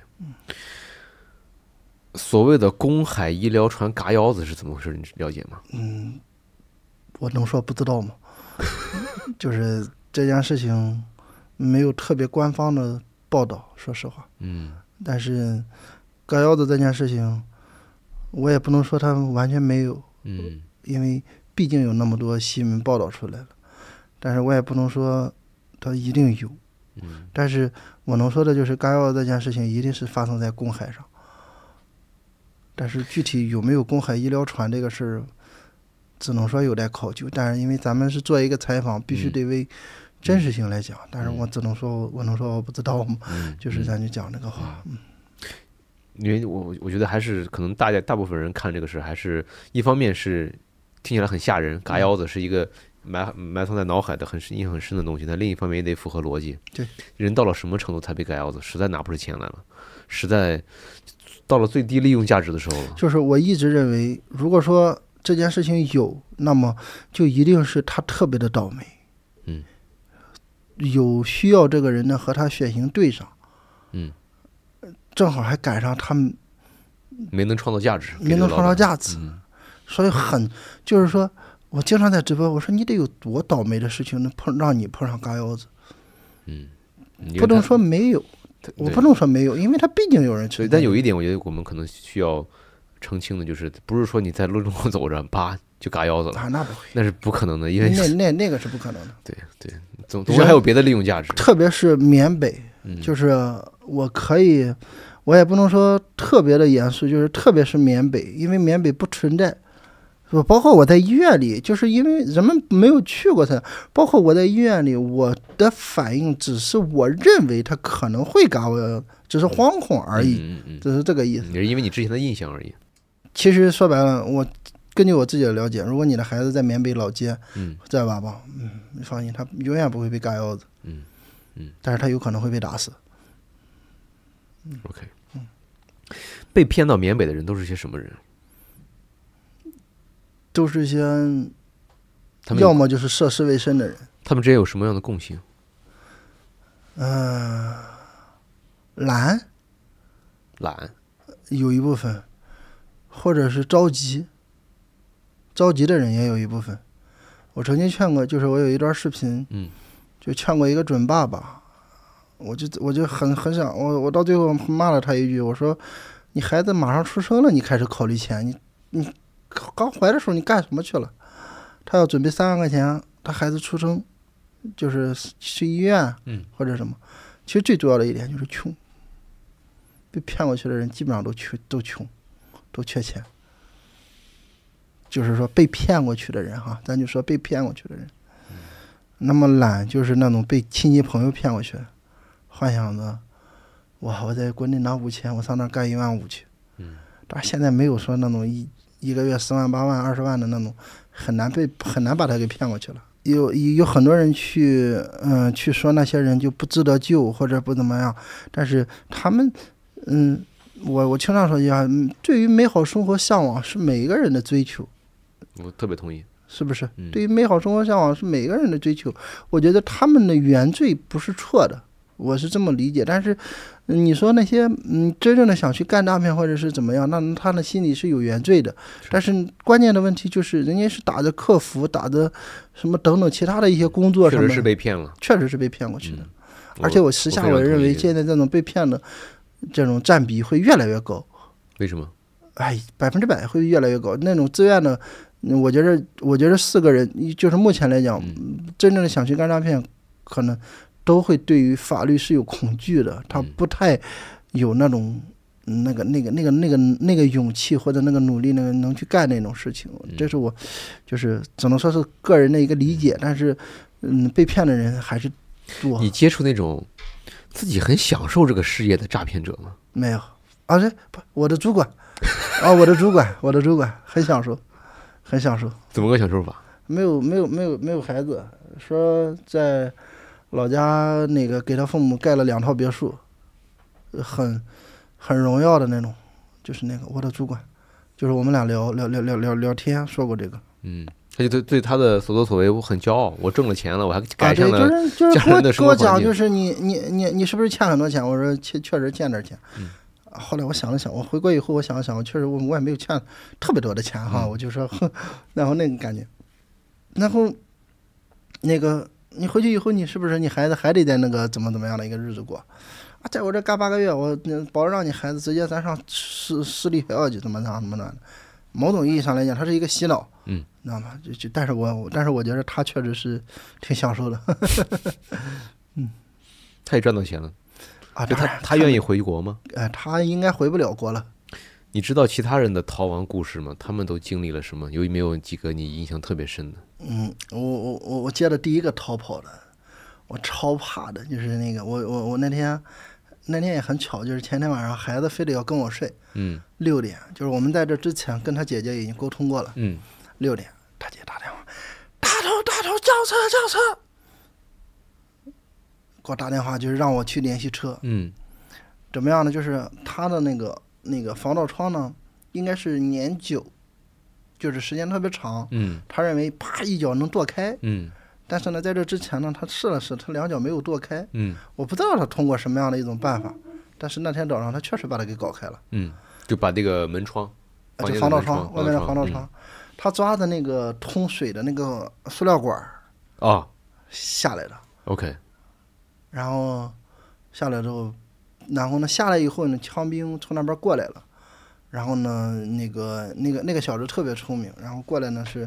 那个想想想制服他，嗯就一个枪兵，但是他也有劲儿，一脚把他给撂那儿了，也没有带枪。然后呢，可能是对着胸口还是对着哪跺了一脚，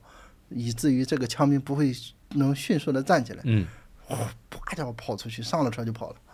这是第一个，这是比较我惊险的，这是我接的那个第一个逃跑的。嗯然后上了车以后，那个司机发信息发在群里边儿说上车了。哇，我那时候还发过一个视频，就上车那个三个字儿，我特意的用那个特效发那个星星，嗯，那个特效发出来，我心情特别的复杂啊。然后呢，还有你复杂是因为你终于帮一个人啊，脱离对，了我个那我环那境，是真真正正的第一个帮逃跑的，就是那个那个概念，就是我之前也确实是，嗯、因为那个人很信任我，就是他姐姐很信任我。之前接的人就是，你比方说他要干嘛，我就你是接应的，好，你嗯俩联系吧，嗯电嗯，话一接，我不管了。哦，那那那个是你参与进去啊，的，对，我参与进去了，呃因为但是那件事情为什么，就是因为他姐姐，而且还因为他的朋友，大头哥，你一定要帮我兄弟弄回来。然后大头哥对，就是我们俩聊，特别能聊得来，所以我就很愿意参与进去的那种感觉。那么， 但是我我我我我儿子就是，爸爸爸爸，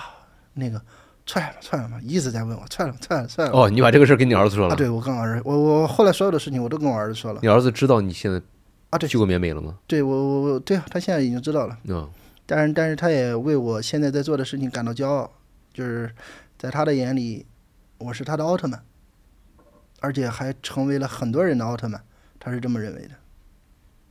了不起。对，就是在孩子的眼里，我认为是很了不起的一个人。我之前还说实话，我心里还有点担忧，我说你的这个经历会不会影响到孩子他同学没怎么有看待？他，嗯，逢人就讲我爸，我爸从缅北能救个人，我爸我爸从缅甸救了个逃跑的，救他一命。就是人家会哇，你爸好厉害啊，真的吗，宝贝儿啊？哇，天，就是那种。所以某种意义上来讲，做这件事情，私心来讲，就是这种。孩子，我我给孩子重塑了一个奥特曼，在这在去缅甸之前，我用了差不多，呃七七七那个八年八年的时间，给他建立了所有的安全感，因为这一个月的时间给让我给完完全全的给摧毁掉了。嗯，然后我所有的安全就是我孩子基本上，嗯，他的所有的需求，我都能满足，嗯就是我会尽我最大的可能性都会满足他。嗯嗯。在抖音或其他平台上也看到一些其他逃跑者很悲惨的经历啊，我听说过的，但不无法验证是否是真实啊。水牢挑是把脚筋挑挑掉，而且是女性在这个被骗的群体里也是一个相对特殊的群体，因为她的性别原因。女的比男的贵十万块钱，是，你像果果敢这种地方真的有水牢吗？你嗯像啊，我见过，你亲眼见过吗？对我亲眼见过，但是我没有亲眼见过人在里边儿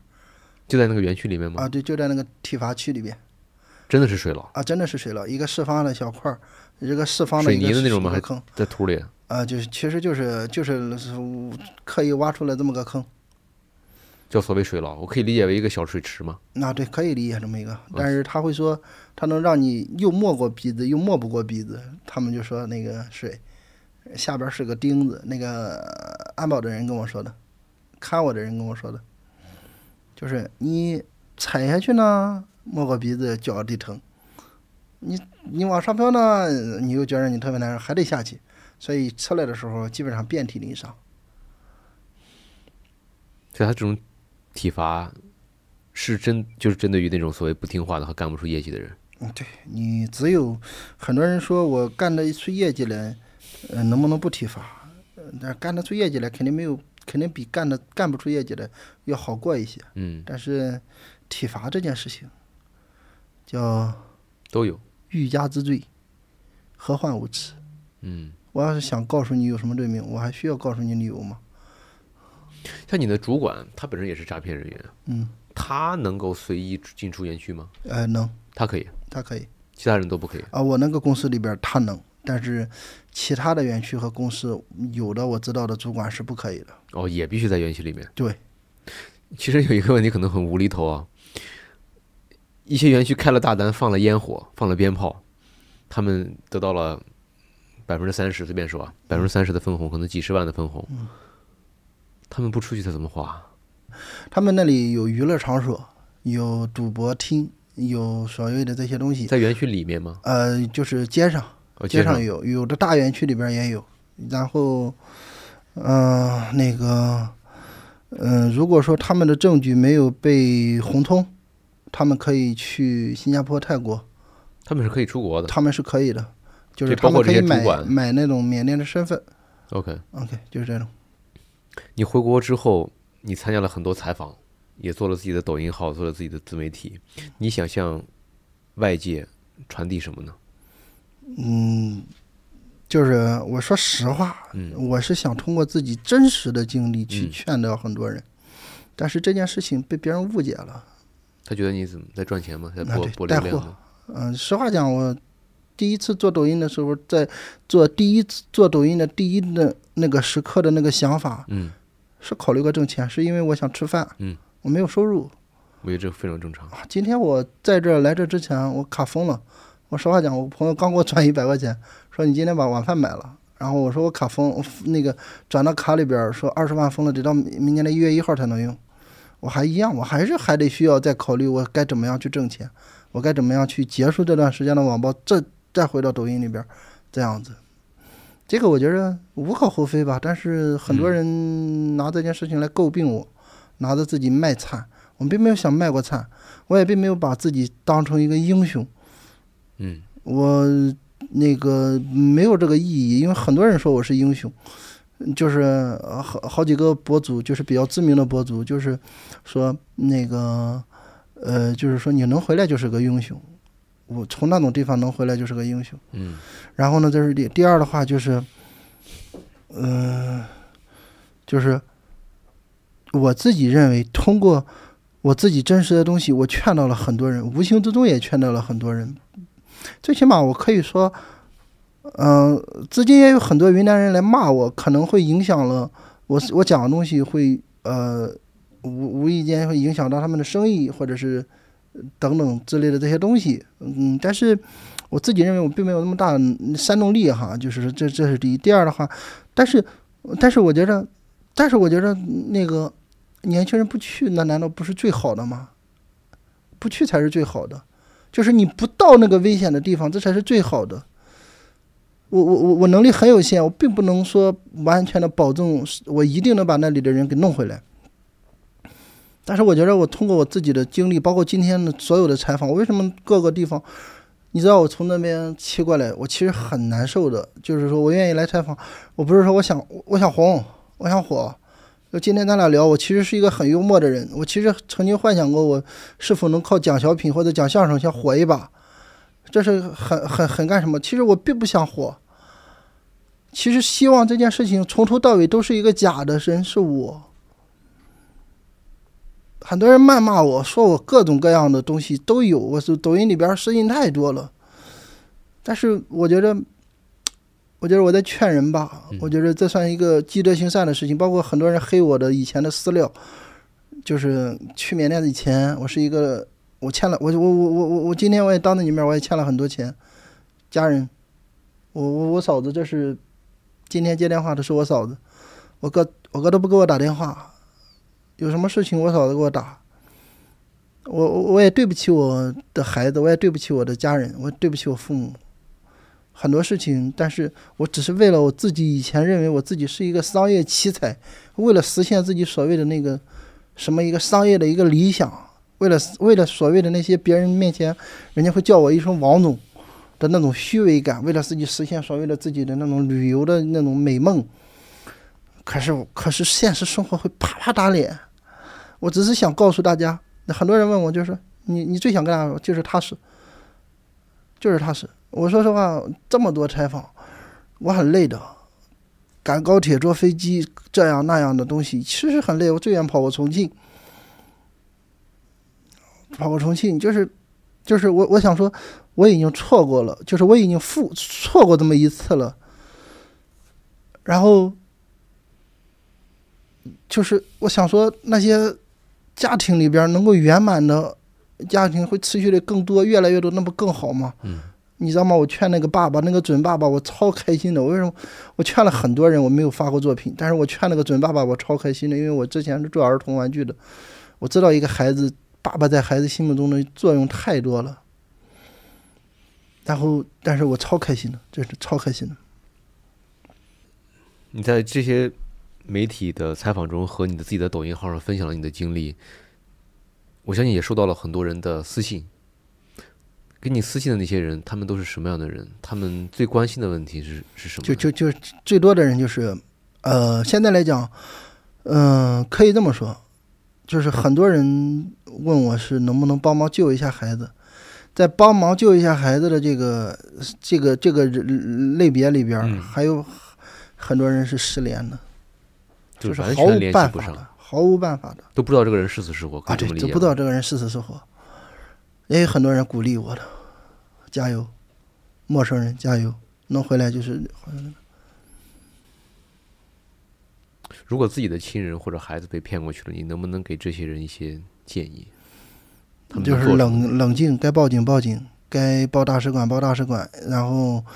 亲人和孩子的位置一定要搞得特别准确，这是一点。然后呢，我是一个逃跑回来的人，嗯但是我并不鼓励大家去盲目的逃跑因为你知道了这个风险可能啊，有多对，大这个风险很高，这个风险很高。我只是，嗯，实话讲，我并不是认为这件事情能值得炫耀，但是我得实话讲，这件事情确实是幸运成分在里边。明白。回国之后，你接受了凤凰网的采访，而且那一篇报道其实有一个很大的影响力，将近一百五十万的点赞、转发，还有将近二十万的评论。嗯、很多人都在庆祝你能够从那里成功脱这个脱离危险。呃，也有一些人呢分享了自己被差点被骗的经历，但是呢，也有一些声音就是他觉得你在批评或者在诋毁云南边防所谓的几十年的努力。当然，他们确实付出了很多战士的生命和鲜血。呃，你想对这些人想说些什么？嗯，我我想说一声对不起，确实，时下来讲，我也某种意义上来讲成为一个公众人物。嗯，然后呢，但是，嗯、也确实是，嗯，因为我自己采访，我自己讲话嗯也好，剪辑也好，嗯等等也好，我也想跟所有人道个歉，嗯也确实是造成了一系列，嗯、误会吗？误会嗯，可以这么说。但是实话讲，嗯，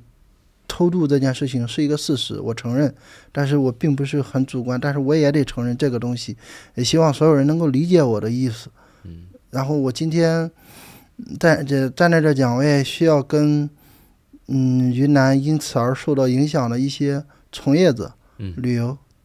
或主要的是旅游，或者是云南特产等等等等受到影响的一些人，嗯、也有一些云南的这些爱国的好朋友。或者爱云南这些东西，这东西无可厚非。但是我也本身，我本人也是一个爱国人，然后我也在疫情的时候，我也参加过很多很多次的志愿者活动。我并不是想，我并我的本意并不是想去诋毁谁，呃我也，但是确实是在这方面有一定的误会。但是，嗯，但是很多人就是借着这件事情去发酵，去发酵，嗯，这件事情我就觉得有一点不应该了，嗯呃或者我在我其实在我看来挺没意思的。挺没意思的。其嗯实说实因话，因为我觉得，嗯像云南边防他们在禁禁毒，还有这种呃防止人口贩卖，其实付出很大。但是我们要理解的是，我们的国境线这么长，对你这到哪个你就是手拉手，你也不可能有这么多人去做。对所以说我它就它是客观事实上它不可能，对，而不是说因为这一点哦他就不行了，没有，他已经对付出百分之百的努力了，百分之对二两百的努力了对。 我觉得这个，我觉得其实是我心里话是，我认为这样的人很可笑。对，我觉得很可笑，就在挑拨矛盾一样的。在我看嗯来没有意义。我的我的问题是，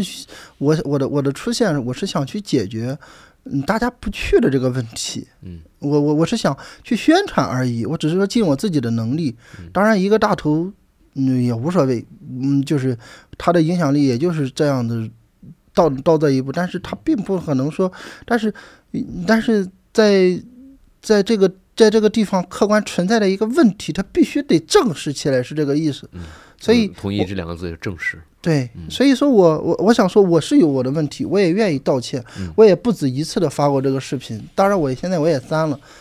为什么？因为我一直在不停的接受谩骂。我为什么删，就是因为这个原因。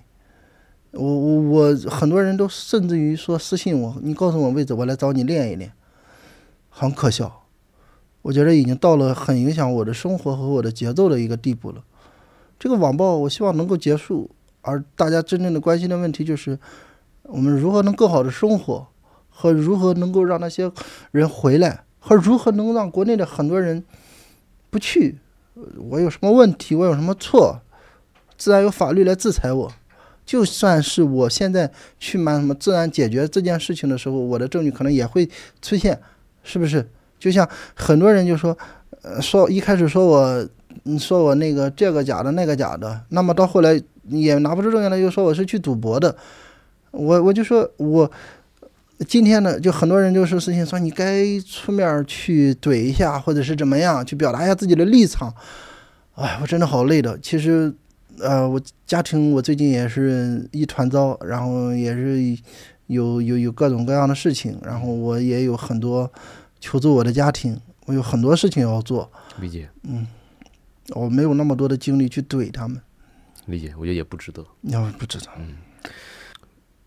你在整个被骗的这个经历中学到了什么呢？谨慎。我以前比较谨慎，但是我现在可能比以前还要谨慎。你现在和那个骗你十七万又挣失了联你了两万五的人联系失上联嗯了吗，了，到现在也是失联的。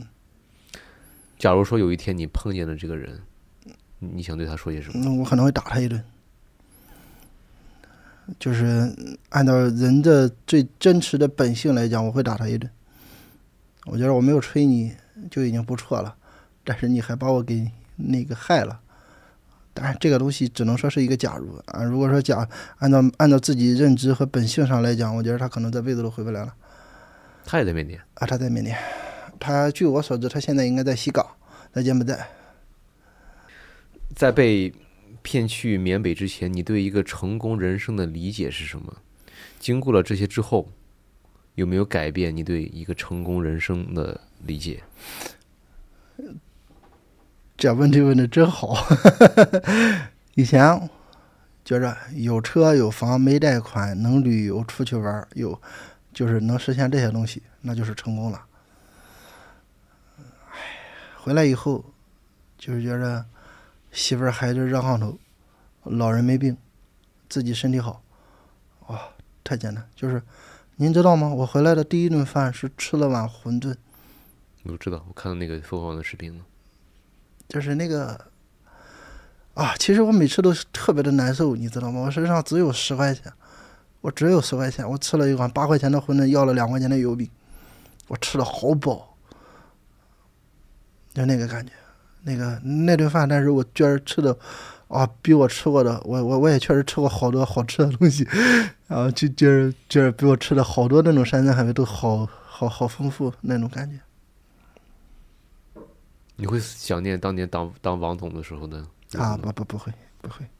那都是表象。 你觉得人生的意义是什么？人生的意义，我还我还真没有，我觉着我觉着我时下的意义就是快乐。我时下的意义就是快乐，我还没有想过特别的远，就是时下的意义就是快乐。快乐的建立的那个前提就是，嗯，我今日有事做，明日有可依，然后有快乐，有孩子，有媳妇儿，有父母，且皆健康。非常感谢大头你的宝贵时间。然后我觉得在过去的这将近三个小时的时间里，我觉得，嗯，感受到了你这一路的不容易、嗯艰辛，然后我也感受到了你，嗯，对于帮助他人、帮助那些依然在缅北受难的人的那种帮助他的那种那种爱心，或者叫对不大起，爱我。说一句话，你说就是我我我想说最后说一句话，嗯就是回来如果有错，有部门会走去收拾我们。嗯第二，就是我们的去去抓着我们这点不放是没有意义的。我们的问题正是我们的问题，就是怎么样让更多的人回来，怎么样让更多的人钱不被骗过去，嗯这才是最重要的。嗯我是这么想的。其实我们的问题就是我我哪怕是一个十恶不赦的坏蛋，自然会有人说我是，但是我现在展现给大家的所有的东西都是真实且都是正正向的，且是有意义的。嗯，我觉得这就足够了，是。不是说因为什么所谓的证据不足等等等等，嗯天道昭昭，就这么说非常感谢你今天慷慨啊，谢谢，坦诚我也的非常分享，非常荣幸，谢谢。谢谢。接下来什么打算呢？最后一个算小小问题吧。啊，我我我我下个月要做手术，那个手术完了以后，还是回归到康复的阶段，彻底走路，等到彻底能跑起来的时候，嗯，再说以后的生活。这一个阶段，我会先过好这个阶段的生活。明白。那你希望你早日康复，嗯谢谢然后也希望你早日找到一个自己喜欢的事儿。明白。嗯， 其实我现在挺开心的。太好了，真的非常非常开心能看到你现在的状态是这样的。对，好，谢谢大头，好、啊谢谢。。来来来，握个手。感谢您收听我和大头的对话。如果您喜欢这期节目，希望你通过评论的方式把你收听之后的感受告诉我。如果你有推荐的访谈嘉宾，也欢迎私信我。这里是李秋林的播客，咱们下期再见。